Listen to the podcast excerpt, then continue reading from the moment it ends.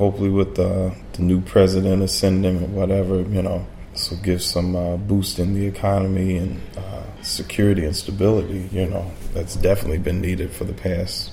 One, two, one, two, three, four. Jetzt.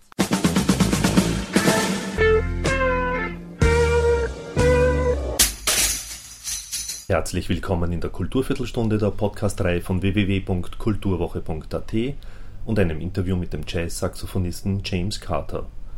James Carter so schrieb einmal ein Kritiker, kann gesittete Swingnummern auf interessante Art ausfransen lassen und gerät eigentlich überhaupt erst dann auf Betriebstemperatur, wenn die Noten vom Papier kullern und sich die Growl- und Soundeffekte majestätisch Platz machen. Was immer das bedeutet, sein aktuelles Album Present Tense ist mehr als hörenswert. Zu hören gibt es neben drei wunderbaren Eigenkompositionen sieben zum Teil geniale Interpretationen von Stücken wie Rapid von Dave Burns, Shadowy Sands von Jimmy Jones und neu erfüllte Klassiker von Django Reinhardt und noch einigen mehr.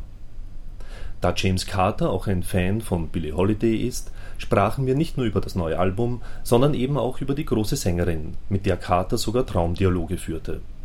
Ein weiteres Thema zwischen Speis und Trank im Hotel Dresd war seine generelle musikalische Intention und die politische Situation in Amerika. Und nun zum Interview. Gute Unterhaltung wünscht Manfred Horak.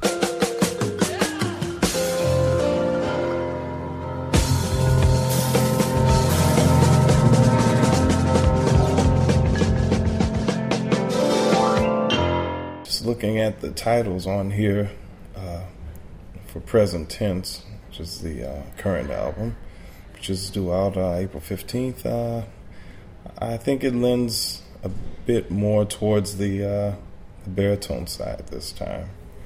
Um, let's see, one, two, three. Yeah, it's a slight nod towards the baritone this time out, notwithstanding the uh, the tenor tracks that uh, wound up being shifted over to uh, iTunes and this Japanese release. So there's a tendency for it to be a bit more baritone heavy on here. But I favor all wins as long as they, you know, have a good read on them and all that. That's matters. Uh, was it for you always clear that you will become a saxophone jazz musician? I think once the signs started showing, I, it was more or less a, a clear shot, I guess. Yeah. Um, you're also a big uh, Billie Holiday fan, can I say that? Of course. Yes. Pete Billie over the years, I mean, it's, uh, oh boy, I don't even know where to begin with Billie. I mean, it's like a an old relative that uh, you can't remember not knowing, you know.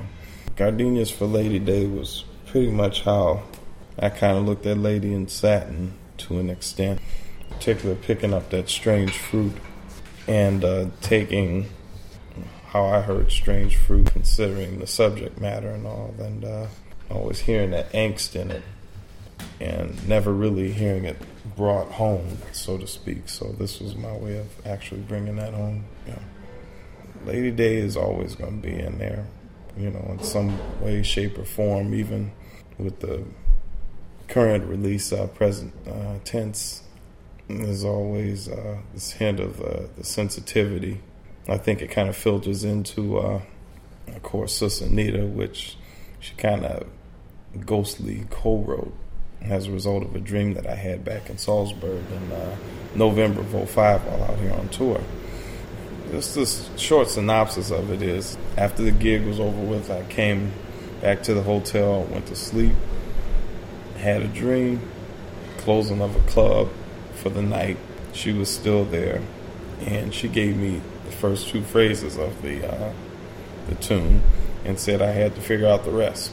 To it, I woke up, jotted down what she gave me, and eventually uh, came up with the rest prior to uh, recording it. Always gets billed as the first lady of song, you know, uh, because of her previous recordings, you know, Jazz the Philharmonic and all that stuff. I believe that uh, they're all important in the sense that they have different stories to tell stories of resilience, you know, in their voice, stories of hope. It's not like everybody has one particular story to go by, you know. Some people will listen to Lady and say, oh, God, what's wrong with her, you know. don't hear nothing beyond them. You know, but um, some people can turn around, and listen to that, and say, "Oh, that's too clean," or you know, too contrite, whatever. There's not enough living in it, or something. But the uh, fact is, is that they're important equally. Same with Sarah, same with Carmen McRae, you know. Same with all the divas. I mean, they're basically diva gods, you know. Mm. And uh, at the center of all of their vocal leads, if you will, or is the fact that there is a sensitivity, there is a fragility, there's a, a strength. Their vocals carry this sense of urgency that their vocals carry, you know, period. Lady that's on uh, Gardenias, Miss Miche Braden, carries that mantle on of uh, Bessie Smith, Billie Holiday, Ma Rainey, as she's uh, evidenced in her own one-woman shows that uh, chronicle the lives of uh, these individuals. Erica Johnson, who's uh, native of St. Louis, who I've also had on uh, gigs as well. I think of other people. Uh, Miss Denise uh, Johnson, who uh, who's in Detroit still. Uh, probably be hearing from her quite soon. Of course, the uh, Dianne Reeves, Cassandra Wilson. You know, have a chance to play with Cassandra. Love how smoky her voice gets and all. I saw something earlier this morning, some movie, I forget what it was, with uh, Robert De Niro and uh, Angela Bassett in it. And then they had a nightclub scene in which she and Lonnie Plaxico were prominently featured in it. And I got to find out what it is, but also reminded me that I got to get back in touch with her and see how she's doing and all that. Yeah, so they're relevant and very important. What, what is your main intention in making music? Because I feel the um, the true arts go beyond just plain entertainment. You know, um, Albert Ayler once said, "Music is the healing force of the universe." You know, and so if it's healing, you know, I I think entertaining is a, a form of healing, but I think it's more topical than anything. You know, it's like entertaining, get your mind off of a certain thing. It helps deviate your thoughts to somewhere else, but it doesn't have any real medicinal effect or whatever after the fact. In the sense where your mind is taken somewhere else and also reminds you of uh, what your roots are and what uh, possible, you know, resolutions to problems and things of that sort. Um, that's the real and thought provoking, you know, things of the arts. You know, that's what uh, music really does. It's edutainment, education and entertainment helps it sink in a lot deeper than just entertaining. Somebody asked me about the the audiences in the U.S. in comparison to uh, here in Europe. I think for for my money, the American audiences are you know pretty much catching up.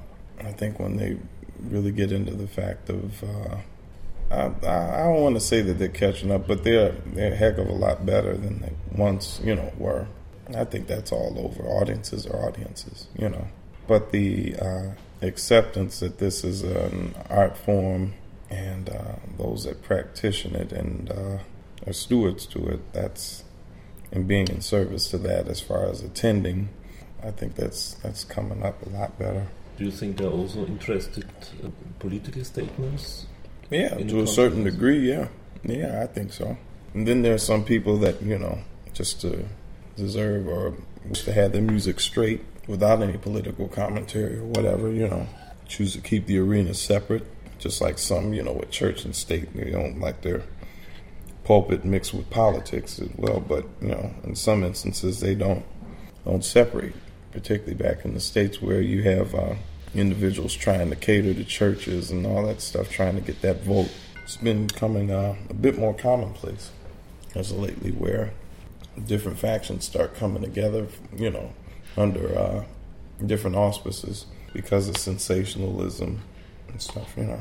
And if that brings the people out, gets the desired, you know, effect, and you know, flame on. So as long as everybody doesn't lose their agenda, or whatever. Um, USA is maybe on the way for a complete change. Um, what what do you think about the the next election? Is it a big chance when Barack Obama will win it? Um, what is clear is that there is a a big milestone that's happening right now.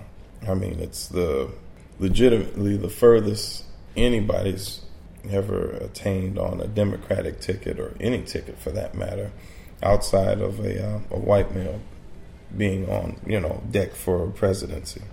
I think as far as a black person uh, of any gender, it's it's really a toss up between you know like Jesse and uh, and Shirley Chisholm. You know, as far as somebody that's attained that, you know, and just uh, as far as the ladies concerned, uh, with Geraldine Ferraro and Shirley Chisholm again, you know. So to have um, both, you know, a black male, white female running, you know, for the presidency, it's been very interesting, showing how far the uh, the nation has come. Not only in the sense that they let them on, you know, the ticket and all, um, but to show that they've come this far and that uh, white supporters are actually supporting Obama, you know. But when you think about it and it boils down to it, you know, I think the world in general has had enough. You know, eight years of Bush, it's definitely time for a change. But there is also the danger that McCain will run for president. Or is, do you think is well, that's, that's why I said it wasn't too clear. The fact that only thing that's really clear is that he's the next forerunner for the Republican Party. That's cut down nice and clean, you know, as opposed to all the big hoopla that's going into who's actually going to run on the Democratic side, you know. And if they do run, will it still be a clean, you know, party at the end in the sense of uh, will the votes be counted up right? Will this, you know, We've already gone through that rigmarole in 2000 and stuff. And probably, you know, previously in 04 as well, too, where it was about Florida and Ohio, respectively, you know, and their votes and who's counting what. So, I mean, I don't know who's to say that uh, it might stop just with that. Maybe either one of them might not get in office because of votes and all that stuff, but, you know, America gets off by saying, well, at least we had them on the ticket, you know, or at least had them up for nomination that far and they'll take you know in the grand scheme of things, America I think will take that and run with it. But I hope uh, hope Obama wins. You know, not just for the obvious fact that he's you know a brother and stuff, but the fact that there needs to be change going about, and he seems like one that's down for the arts, and uh, one that's down for a whole lot of uh, changes, particularly you know in the medical system, healthcare system, and stuff like that. Uh, lately there's been this thing about who's uh, good for foreign relations and doing this, that, and other, and how uh, Hillary says, "Oh, I, you know, I've experienced up against his any day and all that." But the experience shows us that there's a whole lot of rifts that are still, you know, out here. And that's what everybody's really looking at, or should be looking at on a grand scale. If you wants to talk about stacking experience up, and you know, and under, you know, hubby Bill Clinton's auspice, the experience of bringing to the forefront about a universal health care thing, but getting shut down after a while. If experience shows that, we won't need a second coming of that, especially on the healthcare tip. I mean, Michael Moore really brought that to, to view on that sicko. How you're able to come over here, come over to Canada, the UK, and get health care for free because it's been paid for by the government. You know, even in uh, Cuba. And because everybody's got their hands in the till, you know, with the healthcare program since the Nixon administration. You know, very polarized view, and it was like, wow. So it's about time for change, you know, and uh, I think artistically a whole lot of uh, folks have been getting behind, you know, candidates and stuff, and, and uh, they're flexing, you know, not only their artistic, but their star power and all that stuff in order to say, look, I'm aligning with such and such, maybe you are too as well, you know. And it's been a good thing. It's also been helping uh, within the past decade for folks to get out and vote, at least past decade anyway, get out and register and vote as well, you know. So uh, maybe there's some good changes on the horizon as a result of this going down. I look forward to it, especially seeing it in the music and uh, hopefully programs that might be uh, possible to come to fruition as a result. Were the situation different to the times before George W. Bush for, for musicians? I don't think for musicians on a grand level it's certain things that changed or not. I mean, with the over the years, there's been this sort of guys about what you're saying, you know, as far as censorship and all that's concerned, uh, which was really brought to a head recently with the, the Janet Jackson thing, you know, with the, uh, the FCC, you know, uh, back in the, what was it, Super Bowl incident or whatever. But as far as like uh, musicians or whatever paying taxes and all, I think it's been just hard across the board, you know, musicians dealing in the States. And uh, as a result, they had to come out, you know, out of their own areas, you know, their hometowns or whatever, and start touring. With the dollar being crappy, I know that's certainly, you know, I mean, with the past couple of so tours, this has been like the very first time we've been really insisting on getting paid in euros because of how crappy the dollar is, you know. Never thought we'd see it go to the point where it's almost borderline monopoly money hopefully with the, the new president ascending or whatever, you know, this will give some uh, boost in the economy and uh, security and stability. You know, that's definitely been needed for the past few years. you know, at least this past two anyway, because that's when we really started noticing that there's this, you know, third of a drop and you know and, and, over here what was it one point where it reached a buck 50 for a euro? That's kind of jag so uh, hopefully they'll there'll be some stability because I know uh, whatever the case is, uh, the arts will certainly mirror what it is, and you know, as a result, they'll be looking at a, an ushering in of some more stability in the arts and the statements that are said as a result. Thank you, and good night.